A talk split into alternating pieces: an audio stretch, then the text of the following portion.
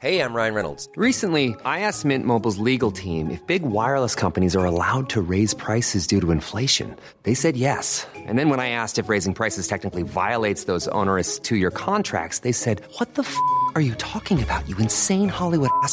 So to recap, we're cutting the price of Mint Unlimited from $30 a month to just $15 a month. Give it a try at mintmobile.com slash switch. $45 upfront for three months plus taxes and fees. Promo for new customers for limited time. Unlimited more than 40 gigabytes per month. Slows. Full terms at mintmobile.com. Une allocution attendue. Emmanuel Macron doit s'exprimer lundi après la promulgation express de la réforme des retraites. Le chef de l'État qui entend relancer rapidement son deuxième quinquennat, marqué par une profonde crise sociale et politique.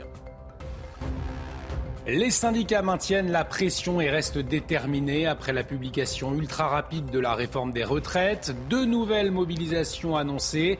Les syndicats de la SNCF prévoient une journée d'action jeudi prochain avant le grand rassemblement du 1er mai. Le gouvernement affiche sa volonté d'entendre les Français sur les impôts avec le lancement d'une grande consultation en ligne et une question comment l'argent des contribuables doit-il être utilisé par l'État? Et certains ont déjà leur avis, vous allez le voir. Et puis en sport, la victoire du Paris Saint-Germain face à Lens, 3 buts à 1 dans un contexte compliqué autour de l'affaire Galtier. Les Parisiens retrouvent le sourire, notamment grâce à un but de Kylian Mbappé. Les détails à suivre dans le journal des sports.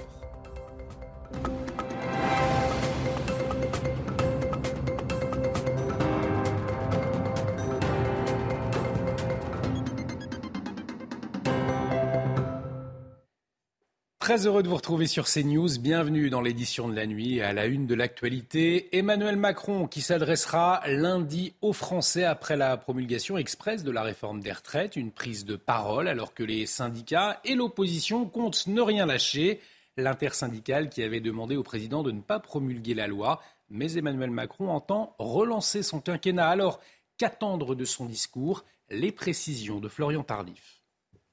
Si Emmanuel Macron a décidé de rapidement promulguer la loi sur la réforme des retraites, c'est pour pouvoir aborder sereinement l'avenir lors de son allocution télévisée qui aura donc lieu ce lundi à 20h. Allocution qui permettra au président de la République de définir un cap clair pour les années à venir avec trois priorités le travail, l'ordre républicain et le progrès, progrès notamment sur des questions environnementales. C'est ce que m'a confié l'un de ses ministres. Sans annoncer de changement de méthode, le président de la République devrait donc dévoiler ce lundi une nouvelle feuille de route pour les mois à venir.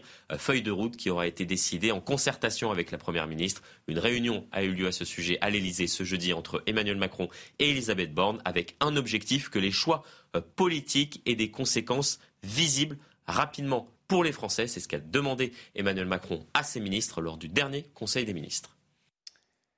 Et vous, eh bien, qu'attendez-vous de cette allocution du chef de l'État? On vous a posé la question, regardez. Euh, il parle bien, hein, mais euh, ce qu'il va dire, ça n'aura pas beaucoup d'impact sur la, sur, euh, la population. Je crois pas. Je crois que ça va peut-être même pire je pense. Faut pas se balader dans Paris, je pense, à ce moment-là. Je vois pas ce qu'il peut annoncer. Euh, peut-être des mesures pour l'emploi, mais euh, de toute façon, je crois que les syndicats sont au vent debout et veulent même pas venir. Donc je pense pas que ça va changer grand-chose. Et en tout cas, la première ministre, elle, se projette déjà dans l'après-réforme des retraites. Elisabeth Borne ne veut pas ralentir le rythme. Elle s'est exprimée ce samedi soir lors du Conseil national de Renaissance. Et si elle reconnaît que le pays traverse une période compliquée, eh bien, Elisabeth Borne a fait part de son envie et de sa détermination à accélérer. Écoutez-la. Mes chers amis, depuis 2017, le président de la République porte une ambition, celle de l'émancipation, celle de rendre à chacun la maîtrise de sa vie, celle de garantir à notre jeunesse qu'elle ne sera jamais prisonnière des destins tracés et qu'elle pourra grandir dans une France plus juste, plus prospère plus écologique. Alors, dans les semaines et les mois qui viennent, autour du président de la République, nous sommes déterminés à accélérer. Et les syndicats, eux, eh bien, entendent maintenir la pression sur le gouvernement avec une nouvelle grande mobilisation le 1er mai, mais pas seulement. Après la promulgation de la réforme des retraites, les quatre syndicats représentatifs de la SNCF ont appelé ce samedi à une journée d'action jeudi prochain. On écoute euh, Didier Matisse, il est secrétaire général UNSA Ferroviaire. L'ensemble euh, des cheminots dans les différentes régions vont faire appel également à, l'interprofessionnel, c'est-à-dire aller voir d'autres collègues d'autres entreprises afin de, bâtir soit des manifestations, soit des rassemblements il n'y a rien de, figé. Euh, toutes les solutions sont, euh, sont, possibles. Et dans chaque région, euh, des manifestations et le mécontentement se fera ressentir très fort face au gouvernement. Et puis de nouvelles violences ce samedi à Rennes lors d'une manifestation non autorisée contre la réforme des retraites, alors commerce vandalisé, deux voitures brûlées, affrontement avec les forces de l'ordre une nouvelle fois de nombreux heurts au lendemain euh, de violences dans le centre historique de la ville. Plus d'un millier de personnes, des jeunes en majorité, s'étaient rassemblés dans le calme en début d'après-midi. Moins d'une demi-heure après le départ du cortège, la situation a dégénéré. La maire PS de Rennes, Nathalie Appéré, a dénoncé ce samedi soir les violences de groupuscules radicaux venus de toute la France. Le ministre des Comptes publics souhaite lancer une grande consultation des Français sur l'utilisation des impôts. Alors une interrogation en ligne principalement eh bien pour savoir vers quel domaine les Français voudraient que leurs impôts soient dirigés. Les consultations citoyennes qui existent déjà dans plusieurs villes, c'est le cas à Nantes. Et pour les impôts, vous allez le voir, eh bien les réponses sont déjà très claires. Jean-Michel Decaze. Dans ce quartier, à Nantes, on a l'habitude des consultations citoyennes. Les habitants ont donné leur avis sur les projets architecturaux, ont même fait partie des jurys d'urbanisme. Même chose pour la vie quotidienne, les occupants des immeubles ont fait leur liste. Si on pouvait avoir une vie de, quartier avec des couleurs de, proximité. Une méthode pratiquée à l'échelle d'un quartier. Pour une question nationale, à quoi voudriez-vous que vos impôts servent en priorité? 100% des personnes rencontrées ont établi ce classement. En 1, je mets l'éducation. Tout ce qui concerne euh, l'éducation des, jeunes, des jeunes pour en faire des adultes euh, responsables. Et en deux, la santé, l'hôpital. La formation de, de d'infirmiers, de médecins. Je pense que c'est ce qui pêche actuellement le plus. Aujourd'hui, selon une étude de justerépartition.fr, sur 1000 euros de dépenses publiques, la santé et l'éducation arrivent en deuxième et troisième position, derrière le financement des retraites. On l'a appris ce samedi soir, Jean-Marie Le Pen, 94 ans, a été hospitalisé euh, après un, léger malaise cardiaque. Il a été hospitalisé dans un établissement public en région parisienne. Sa famille et ses proches sont inquiets mais sereins, a indiqué son conseiller Laurent de Saint-Afrique, rapportant euh, qu'il est conscient et entouré. En février 2022, euh, le père de Marine Le Pen avait été hospitalisé également à la suite d'une forme légère d'AVC. On en vient à ce drame à Bordeaux lors d'une course sauvage. Une voiture a foncé dans la foule ce vendredi soir, euh, faisant six blessés, dont euh, deux graves. Un conducteur de 32 ans a perdu le contrôle dans un virage lors d'un run. Vous le voyez sur ces images. Il a quitté la chaussée puis a percuté des spectateurs sur le trottoir. Six personnes âgées de 17 à 26 ans ont été prises en charge par les pompiers. Ces runs sauvages, ces rodéos, eh bien, un vrai fléau. C'est ce que nous explique Éric Maroc, il est secrétaire régional du syndicat de police Alliance. C'est-à-dire que sur Bordeaux, on a l'habitude, hein, c'est vraiment une tradition sur Bordeaux, ces runs, ces regroupements. Et vous n'êtes pas sans savoir que le ministre de l'Intérieur a placé les rodéos urbains euh, comme étant une priorité. On est à 500-600 personnes quasiment sur chaque run. Euh, tout, au long du, euh, parcours, parce que les parcours sont bien définis. Il existe plusieurs réseaux sociaux plusieurs groupes euh, Facebook, euh, WhatsApp euh, qui, qui incitent les gens à se regrouper pour assister à ces pseudo-compétitions.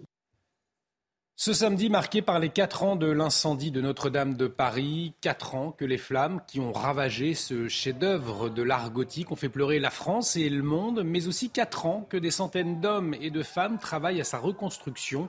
La pose d'un socle de 80 tonnes a été achevée ce samedi pour accueillir la flèche reconstruite à l'identique de la précédente, conçue par l'architecte Violet-le-Duc. Et puis euh, cette autre rénovation, celle de l'église Saint-Germain-l'Auxerrois de Pantin, en Seine-Saint-Denis. Après trois ans de travaux, l'église rouvre ses portes. Il s'agit du plus vieil édifice de la commune. Sa construction remonte en effet à 1664. Le toit, la charpente, les murs, le clocher Tout a été refait, un chantier d'envergure à près de 6 millions d'euros. On écoute le maire de Pantin. Tout a été rénové, le toit, la charpente, euh, les murs euh, qui ont été recouverts euh, d'une chaude, d'un nouveau badigeon. Le clocher a été complètement refait.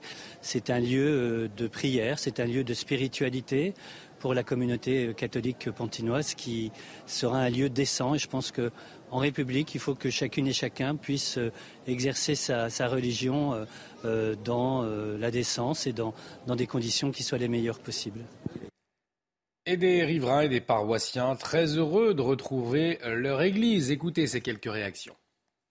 Mais elle est superbe. Elle est belle, elle est jolie, elle a du caractère. Alors avant, on ne la voyait pas. Quand on passait devant, on ne voyait pas qu'il y avait une église. Et franchement, avec la nouvelle restauration, je la trouve vraiment belle. C'est très important que les monuments historiques chrétiens, euh, enfin pour nous chrétiens, parce que pour les musulmans c'est les leurs, la confession juive c'est les leurs, soient maintenus en état. C'est pas mal, hein oui. très bien. Non, non, ils ont fait quelque chose de bien. Hein.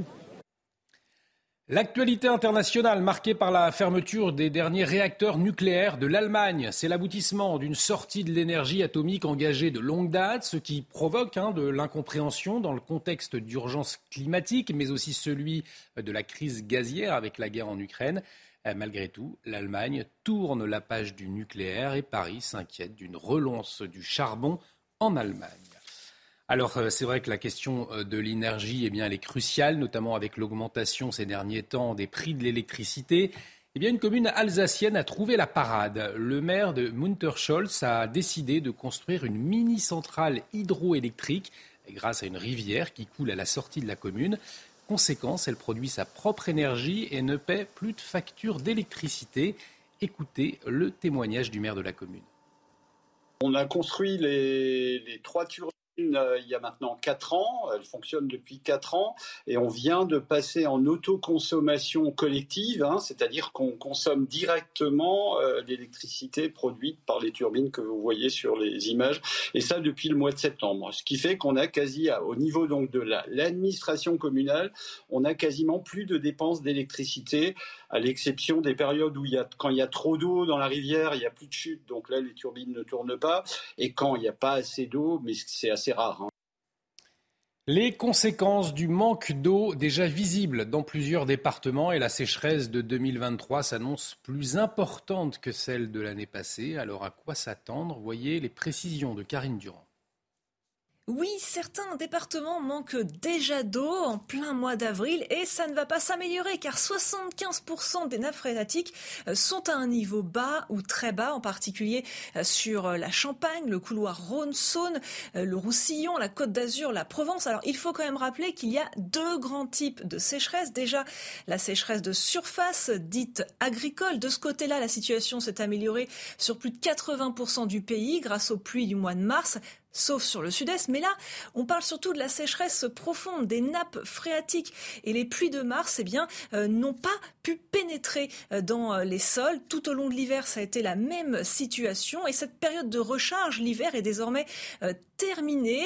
Et il faut savoir que même les pluies d'avril, de mai, de juin ne pourront pas vraiment rentrer dans les sols en profondeur, car avec la hausse des températures, cette eau va largement s'évaporer. Or, le problème, c'est que notre eau potable provient à plus de 80% de ces nappes phréatiques. Donc pour cet été, le BRGM annonce que le risque de sécheresse profonde est prévu comme très fort sur le bassin parisien, le centre-ouest, la Normandie ou le sud-est entre autres. On se rappelle évidemment de la sécheresse historique de l'été 2022. Eh bien celle de 2023 commence avec un déficit encore plus grand au niveau des réserves d'eau. Et cette situation, cette fois-ci, c'est sûr, va continuer à se détériorer jusqu'en octobre, justement, car la saison de recharge est terminée et nous allons vers les beaux jours. Et une situation inquiétante et jamais vue, notamment dans les Pyrénées-Orientales. L'eau est coupée dans quatre villages du département. C'est le cas à Boulterner, où les rivières du Boulès est à sec. Des bouteilles d'eau potable ont même été distribuées aux habitants. C'est ce que nous a confié un agriculteur sur place, Marc Marty. Écoutez-le. Les nappes phréatiques chez nous, elles sont à 90% alimentées euh, ben, dans les périodes très très euh, critiques par les, les réseaux secondaires des, canaux d'irrigation. Il s'avère que depuis euh, ben, l'automne, la pluviométrie n'a pas été présente, ça n'a pas permis de recharger et, et, la neige en montagne a été vraiment déficiente. Et tu fais, euh, aujourd'hui, on se retrouve vraiment avec un gros déficit. Depuis jeudi, il y a eu une distribution d'eau potable qui a été faite en bouteille euh, pour la population. De tous les temps, depuis que les gens, on n'a jamais connu ça, c'est unique. Depuis les. Jamais ça a été connu par même les plus anciens qui ont plus de 90 ans. Un jeune sur cinq entre 15 et 24 ans ne lit pas. C'est le constat du Centre national du livre. Les jeunes lisent peu ou pas du tout pour 20% d'entre eux. Alors même si les ventes de mangas explosent, la lecture devient occasionnelle pour cette jeunesse à cause des, réseaux sociaux, notamment des jeux vidéo ou encore d'autres activités. Voyez ce reportage de Stéphanie Rouki à Aix-en-Provence. À la sortie de ce lycée d'Aix-en-Provence, ces élèves dressent le programme à venir de leurs vacances scolaires. Je pars à Arcachon euh, chez mon père pendant une semaine. Bah, sortir avec les amis et jouer à la play. Hein.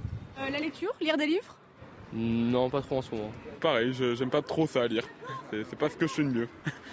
Selon une étude, un jeune sur cinq n'ouvre jamais un livre et parmi ceux qui lisent, 49% déclarent ne le faire qu'occasionnellement. Un constat vérifié auprès de ses ex-sois. Beaucoup d'entre nous, on lit, mais euh, seuls des documents qui nous sont fournis voilà, euh, par, euh, par l'université. Du coup, on a moins le temps pour, par exemple, des romans. Réussir à être plongé dans une histoire, c'est compliqué. Avec tout ce qu'il y a sur les réseaux en ce moment, qu'on peut se divertir plus facilement. Mais en plein centre-ville, dans ce magasin où les chats sont rois, les libraires restent optimistes. Nous, on a une librairie un peu particulière, donc on a des chats. Et en fait, les chats attirent les jeunes. Et euh, ces jeunes, même s'ils viennent une première fois pour voir les chats, ils vont se rendre compte qu'on a aussi des livres. Et du coup, bah, ça enchaîne sur de la lecture régulière. S'adonner à la lecture avec un chat ou des mangas, à chacun de trouver son moteur pour apprendre à aimer les livres. Et une bonne idée, euh, effectivement. Allez, tout de suite, on, va parler football et la victoire du Paris Saint-Germain. C'est le journal des sports. Et on ouvre donc ce journal des sports avec la victoire du Paris Saint-Germain. 3 buts à 1 face à Lens. Premier fait de jeu, carton rouge d'Abdoul Samed à la 19e minute. Réduit à 10, les Lensois sont submergés par un PSG en fin d'attaque. Ouverture euh, du score de Kylian Mbappé à la 31e minute. Et puis six minutes plus tard, Vintigna double la mise d'un tir de 30 mètres. Les Parisiens qui vont continuer leur pressing et Messi qui inscrira son 15e but de la saison sur une magnifique déviation de Mbappé. Vous allez le voir. Et en seconde période, le PSG maîtrise mais concède un penalty suite à une main de Ruiz dans la surface. Frankowski s'en charge et le transforme. On va écouter le milieu, du terrain, le milieu de terrain du PSG, Vintigna, après la rencontre. Oui, la, vérité, c'est que c'est très important pour, moi euh, au niveau individuel. Euh, je cherchais pour ça euh, longtemps et je suis très content que, que je fais le bout aujourd'hui. Mais le plus important, c'est la grande victoire que, que nous, ont fait aujourd'hui euh, contre un adversaire très très bon euh, qui, vient de faire un, très bon championnat. Et hum, c'est comme on dit que c'est un, match, match, très important et le plus important aujourd'hui c'est la victoire et c'est là. Et on enchaîne avec de la Première Ligue et Manchester City qui s'est imposé 3 buts à 1 face à Leicester avec un doublé d'Erling Haaland. Les hommes de Pep Guardiola peuvent toujours rêver de titres et sont à seulement 3 points du leader Arsenal. Le résumé de la rencontre, c'est avec Hugo de Gouzel. Pep Guardiola plus concentré qu'inquiet face au relégable Leicester. Trois jours après la victoire contre le Bayern, le danger semble raisonnablement limité. Et de fait, après trois minutes de jeu seulement, John Stones lui donne raison sur corner. Stones reprend d'une superbe volée du gauche. 1-0, Leicester est prévenu. Moins de dix minutes plus tard, après cette main de Ndidi dans la surface, Allende confirme sèchement 2-0. Encore un quart d'heure et Haaland, toujours lui, enfonce le clou, servi par De Bruyne. 3-0 pour les Citizens. De Bruyne qui a subtilisé ballon à Ndili. De Bruyne, Haaland, Erling Haaland Extraordinaire Erling Haaland Rien, rien, rien, rien ne résiste Un quart d'heure avant la fin de la rencontre, Ayanacho sauve l'honneur pour les Foxes sur corner 3-1. City reste au contact d'Arsenal. Leicester reste relégable. Et on termine avec la course sprint du Grand Prix moto des États-Unis. Voyez les détails de cette course avec Raphaël Redon. Sous la chaleur d'Austin, Francesco Bagnaia a refroidi tout le monde. Après avoir écrasé le record en piste lors des qualifications, le champion du monde en titre est auteur d'un très bon départ sur la course sprint, suivi de près par la Honda d'Alex Rins. L'Espagnol, qui tente de jouer les troubles faites dans le premier tour, mais face à la puissance de la Ducati en ligne droite, rien à faire. Bagnaia s'envole en tête. Après un bon démarrage, les Français se retrouvent quatrième et cinquième. Rapidement, Johan Zarco recule et à six tours de l'arrivée, Quartararo part à la faute. C'est le chute de Fabio, non Fabio Quartararo, encore une fois sur les freinages, on sentait vraiment, c'est là où il est fort. Mais il poussait, il poussait, il a commis quelques erreurs et cette fois-ci c'est l'erreur de trop dans le premier virage. Fabio Quartararo part à la faute. Course cauchemar pour les Français qui terminent hors des points. Devant, la bataille fait rage pour le podium. Aleix Espargaro profite d'un écart d'Alex Rins pour prendre la deuxième place. Dix minutes plus tard, la Honda repasse devant puis Espargaro part à son tour à la faute et laisse Jorge Martin monter sur le podium. Imprenable aujourd'hui, Bagnaia s'impose pour la deuxième fois en course sprint cette saison après Portimao et revient à un point de Marco Bezzecchi au classement pilote. Allocution d'Emmanuel Macron attendue lundi après la promulgation express de la réforme des retraites. Alors à quoi s'attendre? On y revient dans un instant. Restez avec nous sur CNews. Retrouvez tous nos programmes et plus sur cnews.fr.